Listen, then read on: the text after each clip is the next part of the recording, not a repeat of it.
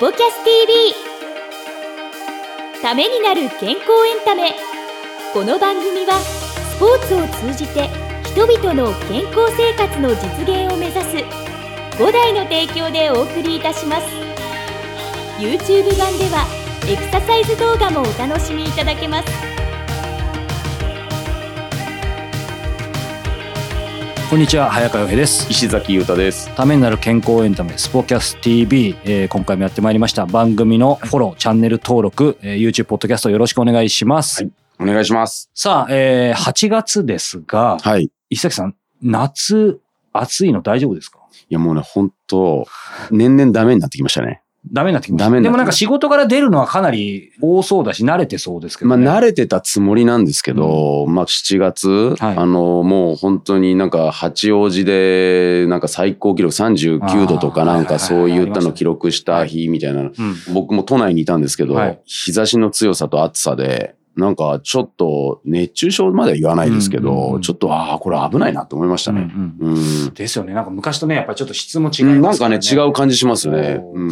なのでね、まあ、毎年ね、こういう話皆さんもされてると思うんですけど、本当にね、まあ、水分補給。いや、本当ですよね。はい。あと室内のね、温度とかも気をつけてね、引き続き、まあ、快適な夏を過ごしていただければと思いますが、はい、えー、今週もですね、え先週に引き続き、株式会社ミルテル創業者で、広島大学大学院、えー、医系科学研究科教授の、えー、田原秀俊先生に、えー、ゲスト出演いただいています。はい、えー、ぜひ、この後楽しみに見ていただけたらと思います。それではどうぞ。どうぞ。ここまでのお話だけ映画になりそうな、本当感じですけど、はい。せっかくなんでね、こう、五代の石崎さんとしても、はい、あの、石崎さんも実際にこのテロメアテストを受けて、えー、そしてそもそももちろんね、その、ミルテルさんとのつながりでも今回こういう機会があると思うんですけど、なんかその辺の、まあ、きっかけ、思いとか、実際体験してみてとか、何かありますか？そうですね。まあ、あの、まずは、あの、まあ、このスポキャス TV に、あの、出た、あの、うちの理事長がですね、うん、あの、ミルテルさんの講演を聞いたというのが、まず一番最初の、あの、きっかけで、まあ、そこで、あの、感銘を受けてですね、理事長から代表の方にですね、声をかけさせていただいたっていうところで、その中で今、五代博楽っていうところでは、テニス、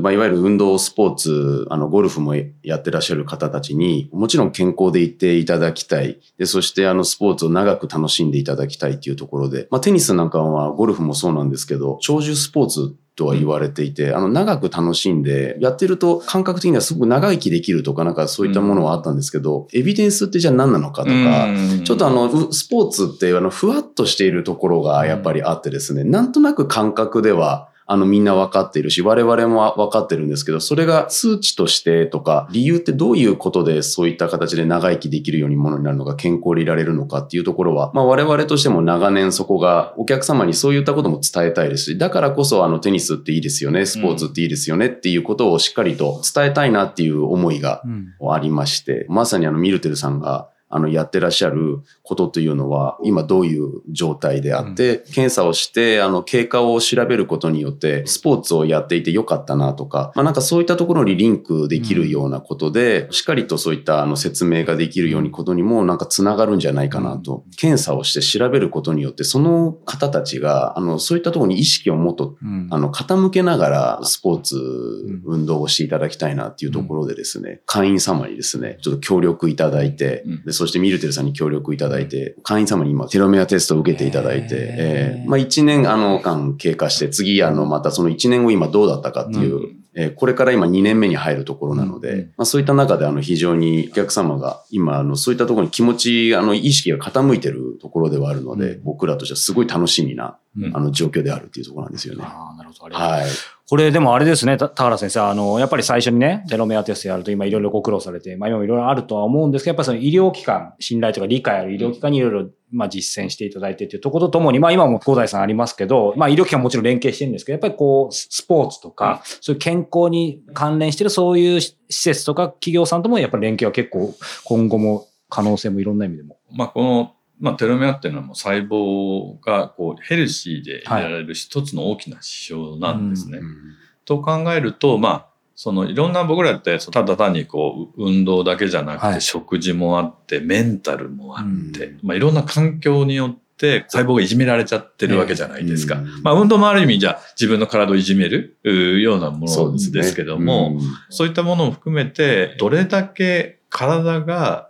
まあそういった外的ストレス、環境によっってダメージを受けているか。はなかなか一般の人には分かりにくいんで、まあうんそういうから、あの環境によってどれだけ自分の体錆びてますかと。はい。いうような言い方を私よくするんですけれどあも、でも錆びてるかどうかわかんないですよね。自分は絶対錆びてないっていうふうに多分思って 生きてる人がね。多いと思う俺最近錆びてんだよねとは言わないですよ言わないですよね。この時に、いや、なんかこうちょっとシワが出てきた人とか、なんかが外的で判断する人もいるかもしれないけど、うん。細胞の根幹をなしている DNA の一番最端っこが削れてます。まあ特にテロメアもそうですけども、G テール削れてます。あなたの G テールは削れてて、普通の人よりも半分ぐらいしかないですっていう話になると、うん結構皆さん焦るんですよ。うん。そうです。DNA 削れてるわけですから。なんかこの辺なんかちょっと怪我して削れてるんじゃなくて、うん DNA が削れてますっていうと、うんかなり真剣に考えるんですね。うんただ、じゃあもう死んじゃうの？と思っちゃう人もいるんだけど、いやいや、そうじゃないです。これちゃんとあの環境改善すれば、あの、良くなりますよと。うんうんうん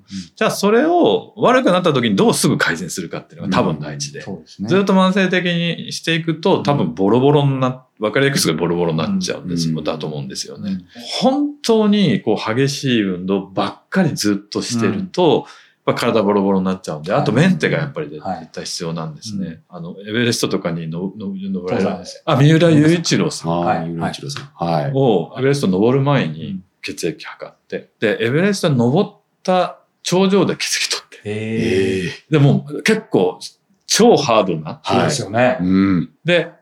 その時に取って、ん帰ってきた時、2週間後ぐらいにまたうまく測るみたいなのすると、やっぱり上に上がった時ものすごく短くなってるんですよ。ああで。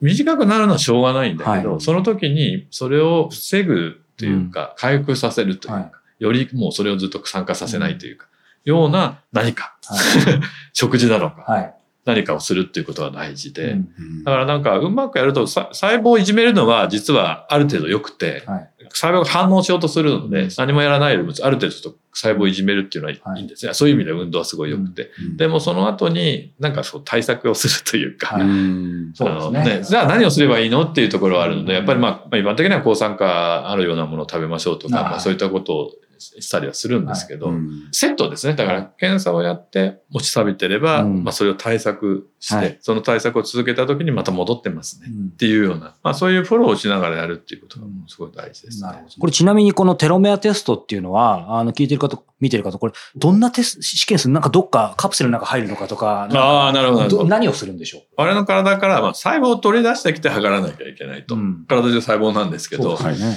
一般的によくやってるのはやっぱり血液。血液の細胞のテロメアがどうなってますかうんということなので、まあ血液を 5cc ぐらい取って、細胞を取ってきて、はいで、DNA を取ってきて、はい私が開発した方法で、まあ、テロメアとはい。ジテールを測ると。うん。ですので、まあ、血液取るって自分で取れないので、はい まあ、ちょっと医療機関に行ってもらって、先生うん血液取ってくださいっていう形で、ミルテルのはい。検査の方にはい送ってもらうという流れになりあます。、じゃあ割とシンプルはシンあまあ、プルですね。まあ、いそのわゆるまあ、普通の健康診断みたいはいはないイメージでいいと思う。ただ、その後が違うってことですね。今のね。と何を見て何をっていうと。はいはいこれせっかくなんで、石崎さんこれね、石崎さんのデータがあるんですよね。そうですね先生にお見せして、で、あの、田原先生のちょっと、あの、コメントもいただきすぎ、石崎さんもせっかくだから田原先生にはアドバイスをいただくといいんじゃないですか。非常に嬉しいです。テロメアテストっていうのは2つを測るんですね。で、まずその DNA の尻尾の部分、さっき言ったテロメアってはい。まあこれ大体人でですね、まあ、まあ長さっていうとちょっと10キロっていう、まあ10キロってまあこう、遺伝子、遺遺伝子の暗号が10キロ並んでる。はい。まあ1万個ですね。はい1万個並んあ、でそうか、はい。るイメージだと思ってもらえばいいんです。あの我々まあたくさんの、まあ20歳からもう80歳、90歳ぐらいまでの方を測って、まあ例えば、まあ、白木さん40歳とか、はいお若いですね。40歳の方の大体の平均っていうのをデータを持ってます。で、それに比べて長いかどうかですね。ああ、なるほど。ですから、まあ、わかりやすく言うと40歳ぐらいのテロメアの長さだ、なのか、30歳ぐらいなのか、あるいは悪くて50歳ぐらいなのかの平均なのかっていうのを見たときに、平均よりは上で、まあ、てあの、上なんですね。であの、テロメア強度っていう名前で呼んでいて、はいうんそのテロメア強度はまあ強いですと。まあ、強いっていうのは15、15ですね。これはまあテロメア年齢と言います。ですから、40-15はいくらですか？25。ということですね。ぐらいの平均の人とテレ20 25歳。25歳。素晴らしい。それはちょっと嬉しいですね。体重計とかでね、なんか、ななんとか年齢みたいのありますけど、まあ、あの、あれは置いといて、まあ、テロメアとしてこれをやってもうこれ実際に長さを測ってですので。ええすごいその G テール。あ、G テールの方じゃなくて、これテレメアは長い方の。長い方もうちょっと嬉しそうですね。かなりマジで聞いてます、ええちょっと今なんはいか、だんだんとテンション上がってきました。はいそれで、その一番端っこにテレメア10キロぐらいって話したじゃないですか。G テールは0.4ぐらいしかないんですね。そんななんですか、うんまあ、だからまあ、暗号の長さで言うと400塩基ぐらいしかないんですね。あこのうちのほんのほんとちょっとしかない。ちょっとしかないんですね。まあ大体まあ、あの平均がその400ぐらいなんですけども、それに比較してどうかっていうのを見てみると、まあ大体ですね、テレメアの長さのまあ10%ぐらいがまあその G テールなんですけども、それ比較するとまあ大体そちらテロメア疲労度っていうんですね。はい。なんで疲労度っていうかというと、あの、伸びたり短くなったりするか。うんまあテロメアはもう短くなったら、あ基本的には伸びないんですけど、そういう意味でテロメア疲労度って、まあ、疲労って疲れ取れたらまた良くなるっていうイメージでうんテロメア疲労度ってつけてるんですけども、良好。まあ大体あの平均ぐらい、10.2ぐらいです。10点平均なんですね。平均ぐらいですね。テロメアもな、まあある程度長いですし、ちょうど平均ぐらいですので、まあいい感じですね。で、ということはまあ大体病気になるリスクっていうのはまあ低い傾向ですと。あいう判定ですので、まあちょっとどういう食生活されてるとか、うんまあテニスはされてるんだと思うんですけれども。まあ今のライフスタイルで、まあひとまずはいいのかなということなんですね。ど。安心しました。で、よく勘違いされるのは、これでよかったから何してもいいと思ってうん。やる方もいらっしゃるんですけど、うんまあ急激に悪くそうですよね。なりますので、ね。あの、いいから何もしてもいいっていう指標じゃないんですね。うん。あの、よかった、これでもうタバコ吸うぞとか、うんあの、方もいらっしゃるんですけども、はいそれは違う。違いますよね。そこは言っておきたいですよね。さあ、エンディングのお時間ですが、最近ね、ちょっとまたお休みしてまして、心を健やかにしてくれることの、はい。いいつの間にレギュラーレギュラーコーナーだったのかと思ったんですけど、えーあれ言われるとね、ドキドキしちゃうんだよね。ドキドキしちゃいますよね。これ一応ね、石崎さんの順番がここに来たと見せかけて、ええあの、ちょっと僕が話してもいいですか？あ準備してきちゃったんですか、はい。いやいやいや。ありがとうございます。いやいやいや、なんかね、はい。最近僕結構ですね、えマクドナルド、あ、これ言ってもいいです別にスポンサー関係ないですからいいですよね。えあの、スポンサーになっていただければありが。マクドナルドとかですね、はい。スターバックスに結構、ええ。スタバにお世話になっててですね、ここまで言うと普通なんですけど、うん。石崎さん朝、うん。前もね、例えばちょっとコーヒー飲むとかね、そういうええ。ひとときって必要じゃないですか。人必要。そう、うん。で、僕やっぱ家が基本的にあのこもるのが好きなんで、ええ。あの、まあ、スポキャス TV 的にどうなんだってありますけうどん、結構朝も含めて家の中にいても全然リラックスできたんですけど、やっぱりこのコロナ禍ではい。かなりこもって仕事とかしてたんうで、ん。さすがにもう最近朝仕事も家ではできなくなってきて、ええ。で、まあそんな時にうん。朝早いので、うん。なんか5時ぐらいとかだとさすがに普段、あの、伊崎さんも知ってる、僕が結構普段いる港未来のあるオフィスにね、ええ。あそこ9時からなんでうすよ。ん。さすがにどうしようかなと思った時に、スタバ、マックって結構、はまあスタバ、港未来はね、結構いくつかありますけど、あの近くの7時に行ったりですね、うんうんあのマクドナルドは朝6時に行ったりとかで、マクドナルド朝6時ってやっ結てるんですか？構朝6時マック結構ありますよ。あ、そうなんですか？そうそうそうそうそう。で、むこれも、まあ、昔と違って言ったら、今、これいい意味でなんでいいと思うんですけど、うん今結構おしゃれなマックカフェみたいなの結構増えてますよあ、ね。もう今、あの、内装とかもすごい凝ってますよね。そうそうそう。あれでコーーヒーも100円とか150円でいいのみたいな。ええそうそう。やっぱ朝のそのひひとときを、ええまあ本当に6時とか7時だと人も少ないので、あ、いいですよね。気持ちいいですよね。そうそうそうそう。んなのでなんかまあそこで一日今日どう仕事しようかなとか前の日のなんかあー大切な時間ですね、それ。そうええそう。正直なんか、まあ石崎さんもそうですけど、しやる仕事めちゃくちゃあるじゃないですか。うん。だからせっかく6時とか7時に行っても表つけないといきなり仕事始めちゃって、で、その前のその自分でちょっと振り返りみたいな時間とかって、まあなくても死にはしないじゃないですか。うん気をつけない、気をつけない。それをいつも省きそうなので、いやいや、これ何のために俺ここに来たんだとうん思って。うんうんうん。なので、それ30分1時間かかるんですけど、ええやると